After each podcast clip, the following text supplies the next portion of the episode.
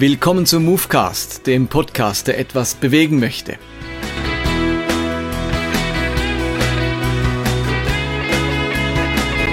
Mein Name ist Martin Benz und jetzt geht's los.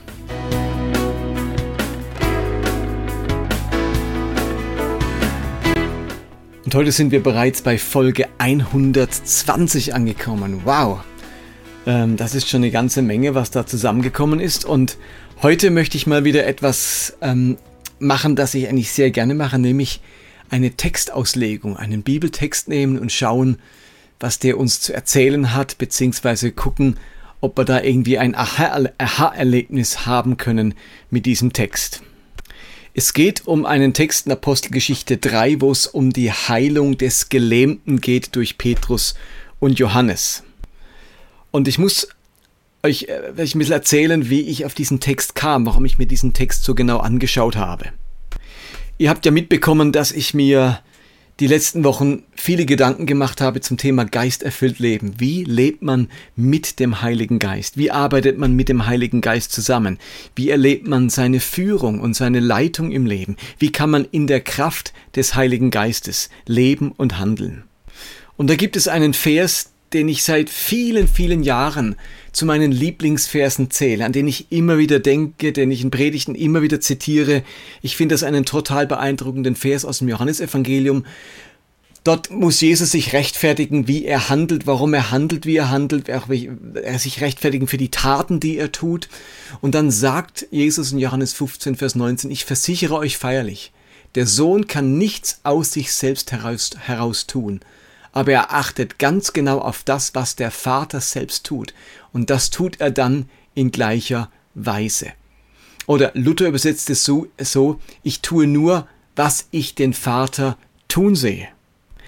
Dahinter steckt also dieser Gedanke, dass Jesus sich ganz von seinem Vater leiten lässt in dem, was er tun soll. Als Jesus auf Erden war, da ist er ja nicht wahllos losgegangen, hat einfach jeden geheilt oder bei jeder Mahlzeit das Brot vermehrt oder bei jeder Beerdigung die Toten auferweckt und er ist nicht grundsätzlich auf dem Wasser gegangen. Nein, sondern er hat immer darauf geschaut, was ist der Vater am tun, wo ist sein Vater am wirken, wo ereignet sich bereits etwas vom Reich Gottes. Und wenn er das erkannt hat, wenn er das gesehen hat, hat er in gleicher Weise gehandelt. Er hat sich sozusagen dem Handeln seines Vaters angeschlossen. Er hat nur das getan, was er den Vater tun sieht. Und das ist eine ganz spannende Formulierung. Den Vater etwas tun sehen und dann sich einklinken. Paulus formuliert das ganz ähnlich im Epheserbrief, wenn er schreibt, Kapitel 2, Vers 10, denn was wir sind, ist Gottes Werk. Er hat uns durch Jesus Christus dazu geschaffen, das zu tun, was gut und richtig ist. Gott hat alles, was wir tun sollen, vorbereitet. An uns ist es nun, das Vorbereitete auszuführen. Dahinter steckt also die Überlegung, dass Gott für uns bereits gute Taten, kraftvolle Taten, Wunderwerke vorbereitet hat. Und wir müssen sozusagen jetzt herausfinden, wo diese und wann diese Werke vorbereitet sind und führen sie dann aus. Das Vorbereitete auszuführen ist in unserer Verantwortung. Dahinter steckt ja die große Überlegung der Missio Dei, dass Gott selbst handelt in der Welt, am Handeln ist. Also wenn wir einen Missionsauftrag, den Missionsbefehl bekommen oder was auch immer unser Auftrag ist, dann ist der Gedanke dahinter, dass Gott bereits am Handeln ist. Gott selbst handelt in dieser Welt und an dieser Welt. Und wo immer wir nun den Missionsauftrag leben oder irgendeinen Auftrag Gottes erfüllen, beteiligen wir uns eigentlich nur an dem Auftrag, an dem Gott schon lange dran ist, auf dieser Welt, in dieser Welt. Faszinierend finde ich den Satz von John Taylor, der das mit folgenden Worten zusammenfasst. Er sagt, Mission is finding out what God is doing and joining in. Auf Deutsch, Mission ist herausfinden, was Gott bereits tut und sich daran beteiligen. Also nochmal, dahinter steckt die Überlegung, Gott ist am Handeln in dieser Welt. Und wir sollen uns an diesem Handeln Gottes beteiligen. Mir nimmt das erst einmal eine Menge Druck.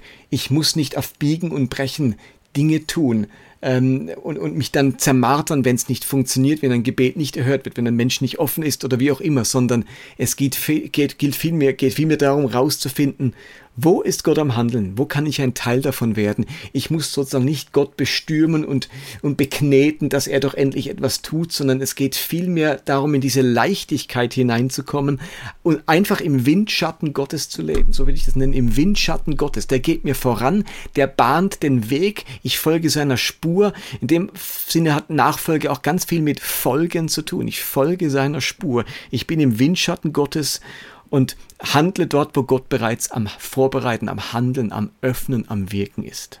Und wenn ich nochmal beim Bild vom Radfahren bleibe, dann, dann könnte man so sagen, jeder Christ ist berufen, beim großen Radrennen mitzumachen. Das ist unser aller Auftrag, unsere aller, unsere aller Mission. Wir erfüllen diesen großen Auftrag im Rahmen einer großen Gemeinschaft. Alle Christen sind unsere Mitradler und Teamkollegen. Wir fahren irgendwie im Team Heaven.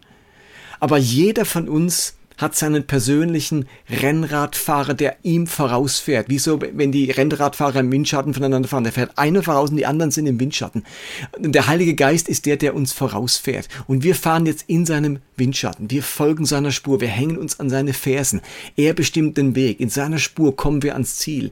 Und in seinem Windschatten müssen wir uns nicht abrackern und unsere Energie aufbrauchen. Denn der Heilige Geist erkennt uns zutiefst und er wählt für uns das beste Tempo und die beste Strecke.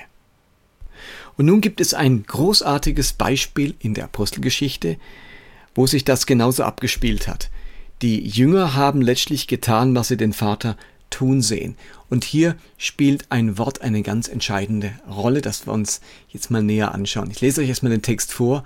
Apostelgeschichte 3, 1 bis 6. Da heißt es, eines Nachmittags in der Stunde des öffentlichen Gebets stiegen Petrus und Johannes zum Tempel hinauf.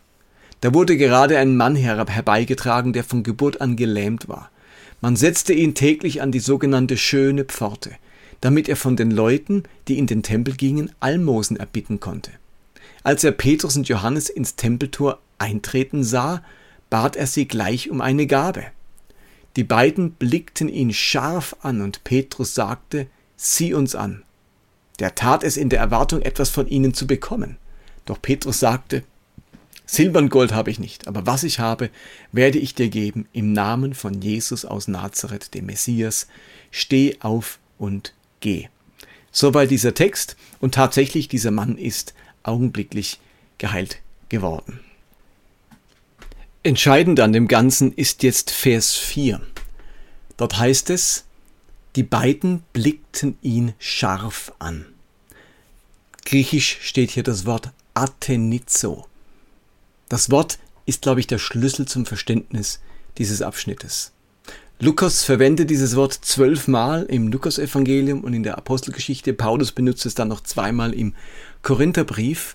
Und die Frage ist, inwiefern schließt uns dieses Athenizo, dieses scharf Anblicken, diesen Text auf? Was passiert hier genau? Was machen die hier genau, der Petrus und Johannes?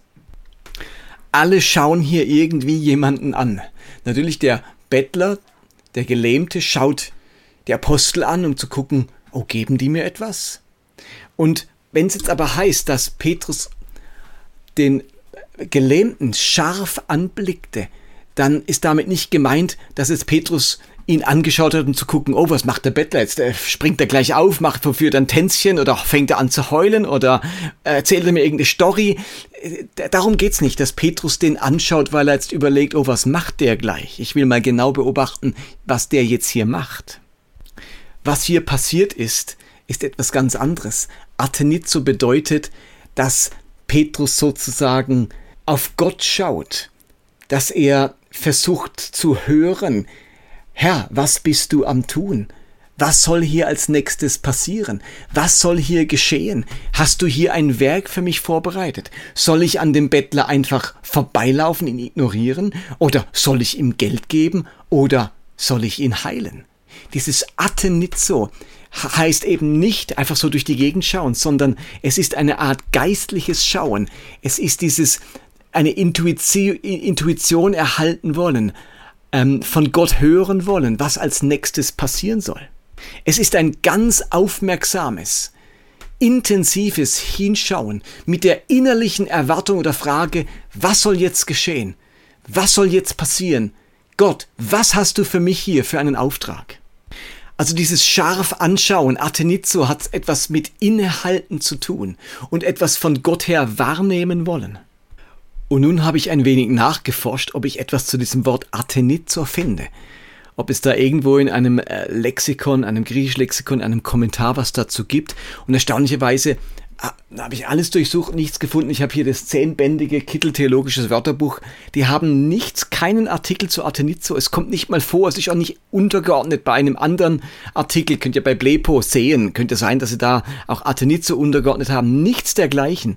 Das Einzige, was man findet, ist in einer völlig anderen Stelle, wo es ums Gebet geht, einen Hinweis, dass Atenizo etwas mit mystischer Gottesschau zu tun hat.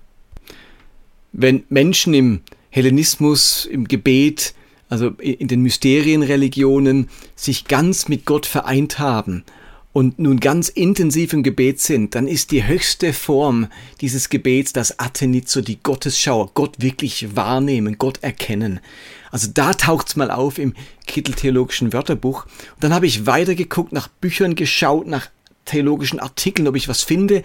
Und tatsächlich, es gibt einen Artikel von einem Rick ähm, Streelan, ein Theologe, der hat ganz viele Artikel und, und Wortuntersuchungen in Apostelgeschichte veröffentlicht in dem Buch, das heißt Studies in the Acts of the Apostles ein 400-seitiges Buch und da gibt es einen Artikel nur zu dem Wort Athenizo und es ist höchst interessant, was er schreibt. Er guckt sich also alle außerbiblischen und biblischen Texte an, wo dieses Wort vorkommt und geht dann bewusst auch auf die Stelle in Apostelgeschichte 3 ein und schreibt dann dazu Folgendes.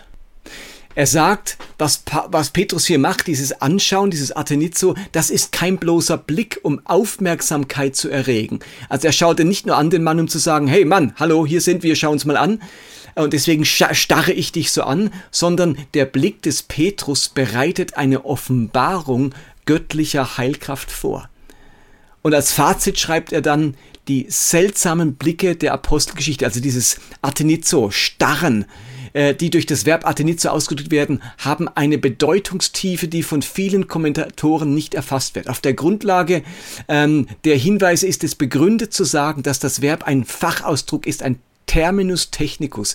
Er wird insbesondere im Zusammenhang mit einer göttlichen Epiphanie, also Offenbarung oder eine Manifestation der göttlichen Macht verwendet. In der Apostelgeschichte sind diejenigen, die die so äh, Athenizo, die starren im Gebet, äh, in Ekstase oder erleben eine Vision. Sie sind voll des Heiligen Geistes und inspiriert von einer Intuition oder durchdringenden Einsicht, die ihnen die Fähigkeit gibt, in Menschen hineinzublicken. Und sie haben eine Vision, die in die himmlische Welt einbricht. Solch ein dynamischer Anblick macht sie wiederum zum Objekt ehrfürchtiger Blicke, schreibt Rick Streelan. Und insofern ist seine Untersuchung dieses Begriffs Athenizo genau das, was was ich hier in Apostelgeschichte 3 wahrgenommen habe.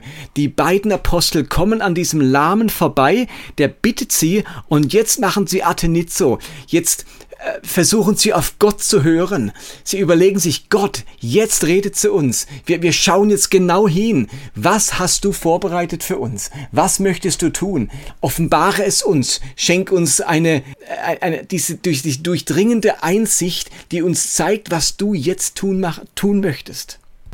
Lass uns den Durchblick bekommen, wie dein Handeln aussieht, das wir jetzt verwirklichen dürfen. Und mich fasziniert das total, dieses Atenizzo.